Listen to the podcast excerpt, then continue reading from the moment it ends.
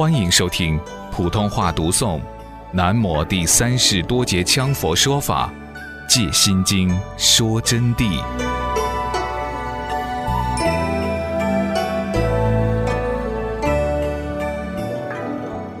行运呢，就更说明问题了。越到后面，人的精力越衰退，乃至于年纪很大的时候，还要让人搀扶着才能走动。而做任何行动都不如最壮年时代，但这里指的是身形，心形同样如此，也在衰竭。这种衰竭不是说他的形就慢慢注入空寂了，是不是就有功夫了，就不动了？不是这么一回事，它是无常了，进入无常境界，慢慢就要理解了，也叫分解。到最后亡故之时，就四大分解，六大离散，就离开了。时运亦复如是，色受想行识，时运是心识，一切分别的，当然它随到四运启用。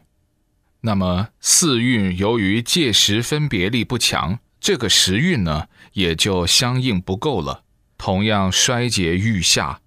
最后就注入成住坏空，因此说五蕴是合合成的幻有，它们互相合用才能产生作用，不互用就没有作用，所以叫做幻有。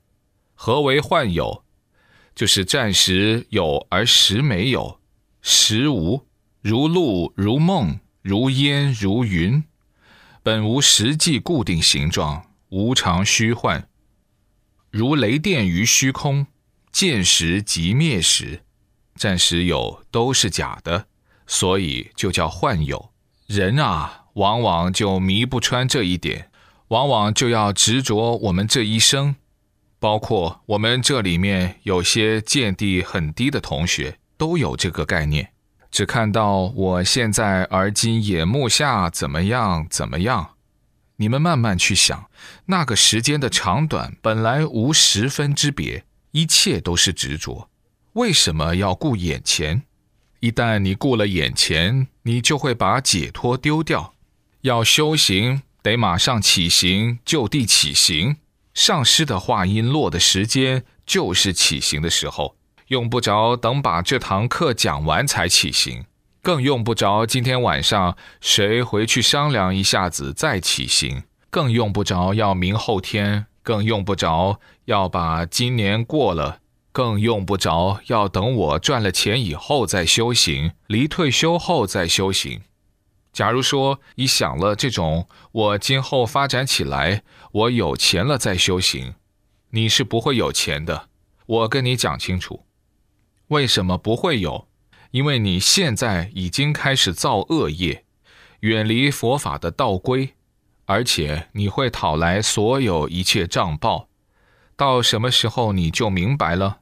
到无常来拿你，你要走的时候，马上奄奄一息，与你的肉体告别了。这个时候你就晓得两行眼泪流下来，但是已经迟了。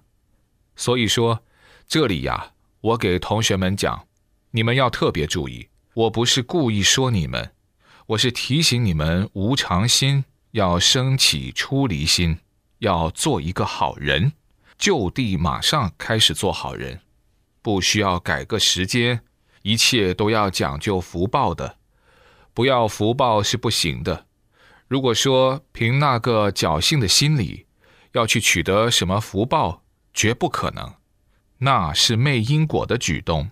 违背了因果律的，我们要不违背因果律，就得像菩萨一样六度齐修，就得从十善四无量心入手，一切福报理当具备。讲到这里，我还给同学们说一个譬喻：曾经啊，我是一个很穷的穷孩子，但是我从来没有一分一念贪着任何东西。后来我的上师见到了我。我的上司就知道我的心里，他就说：“今天你就不要走了，在这里同我一起吃饭了。”我说好。那么上司就开示我，他说：“你最近想的什么？一条条的告诉我，这些都是失败的。你现在应该丢下这些贪着之妄。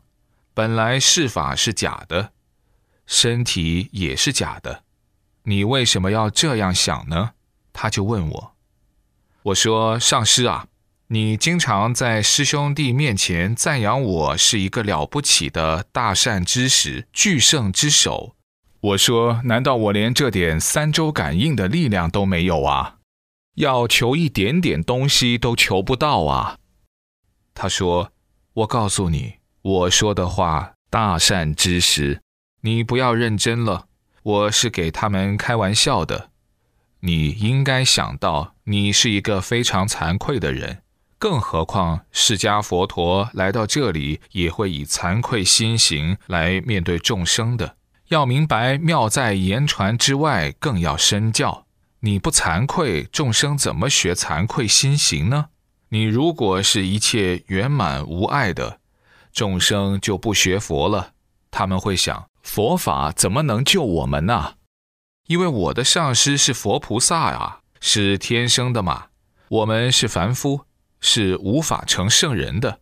所以，一个真正的圣人，一定会是与众生同甘苦的表象，让众生有修行学佛能成就之向往，这样才能修自己的行。这是一个。第二个，只有好好用功，丢掉一切贪着，才能产生受用。我听了他这话了以后啊，心里就很难过。搞半天，我想到我还是一个凡夫俗子，什么大善知识和巨圣啊！当然，这样子就拼命的用功了，用功用得很好，很好，很好，就一切都照着做，我就开始变了，我的处境什么都变了，那些师兄师弟也要来求教于我了。后来有一次，我们上师就召集一个法会，当然，他这个法会就非同小可，不像我们在座的同学，我可以明确给你们说，普通等级是不可能钻进他的法会的，个个都是具备大智慧的人。当然，你们就可以想象了，我在这里就不便多讲。那么进入那个法场，就偏偏没有我，我想到我没有资格。我就在屋里头打坐，结果呢，我有一个师兄，跟我俩是非常好的，他经常是要违背上师的旨意的，他就来告诉我，他说今天听到上师讲了，哎呀，你真了不起，就专门研究你的问题，所以不要你参加。他说的，喊我们今后啊，很多法都要向你学，你是五名具足的。而且你的五名巨族是在这几千年当中是独具的，一般的人真不容易赶上你。还给我们讲了你的智慧十分的圆融，但是不能让你知道，这是一个。第二个说了你是什么样什么样什么样一个等级的巨圣。哎呀，说完我的师兄就赶快给我顶礼，就把我吓得来魂都没有了。我当时想到，嘿。这个上师跟我说的不同，给他们说的又不同呢。我那天又跑去，就想去试探上师。刚刚跨进门，上师说的：“你来干啥的呢？是来吃饭吗？还是想打听你的地位的呢？”这就把我吓倒了的嘛。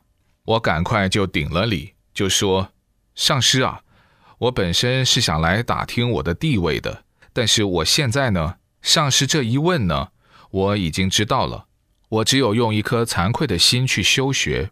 不管怎么说，要证到佛的地位才是最大的圆融嘛。我说，但是现在要说佛啊，根本不可能。你想嘛，我为啥不可能呢？我说，下一届的佛弥勒菩萨都当了，再随便啥都轮不到我嘛。我说的。上师说好，你这样讲就好了。要好好的学习，释迦牟尼佛当年也是这种态度，所以说啊，我就把我这个经验啊，要告诉同学们，不说你们是普通，或者你们已经证到什么地，你们要好好惭愧的修学，这才是有前途的。那么我在这么一种前提下呢，我的上师才开始传我法，才告诉我四步灌顶。进入四步灌顶以后，然后又再进一步告诉我灌顶之取向，如何取向得相。灌顶如果没有现象，没有相应的现象和问你的寿命的那些都是假灌顶，然后才一系列的告诉我，呵，我终于才明白了，才给我说什么叫内密外密，也就是显密，显密过了内密，内密过了秘密灌顶，秘密之上还有更神秘更高的灌顶。今天由于因缘未熟，十几年后我会给同学们讲的这几部灌顶要怎么主持，传了我内密阿舍离灌顶。但是尽管如此，我到今天还是非常非常感觉到我不行。上师是如是说，如是加赏，如是指明，如是传承。那么在这里也要把话说明白。这个灌顶呀，无非就是教你们的一种佛法嘛，教一种方法嘛。我可以说，今天我给你们讲这个般若的道理，也是一种灌顶。这叫做显扬正教大法灌顶，只能说是没有举行仪式而已，没有举行一种特殊仪式给你们灌顶。那么，那种仪式到底要不要？要，到一定的时候。如果说符合条件的，当然是可以的。我不行，就请诸佛菩萨来协助于我，给同学们带来福音。但是呢，我本人呢，不管怎么说，说得来怎么了不起，诚诚恳恳地告诉你们，我绝对是一个惭愧的境界。所以同学们给我的供养，给我的钱，我不敢收，我觉得我没有资格。我们要孜孜不倦、谦虚谨慎的学习，才能真正证最高的道境。我曾经讲给你们听的，地藏王菩萨多了不起啊，神通广大，能在娑婆世界伸手到四禅天，但是结果拿给外道婆罗门就把他打死，婆罗门外道竟然把他打死，你们说好厉害？这就说明一个因果不昧的道理。那么这种恶因，我们就不要让它成熟，我们就要真正的去修行，把它免掉。说到这里，有些同学又谨防要吓倒了，这样想又是一个很大的错误。因为因果的道理啊，只要你如法修行，就会免苦果的，而且免掉的人。很多很多很多，不止一个。但是这些业力，我还要给你们说，同样要推在后面去，以后还要还的。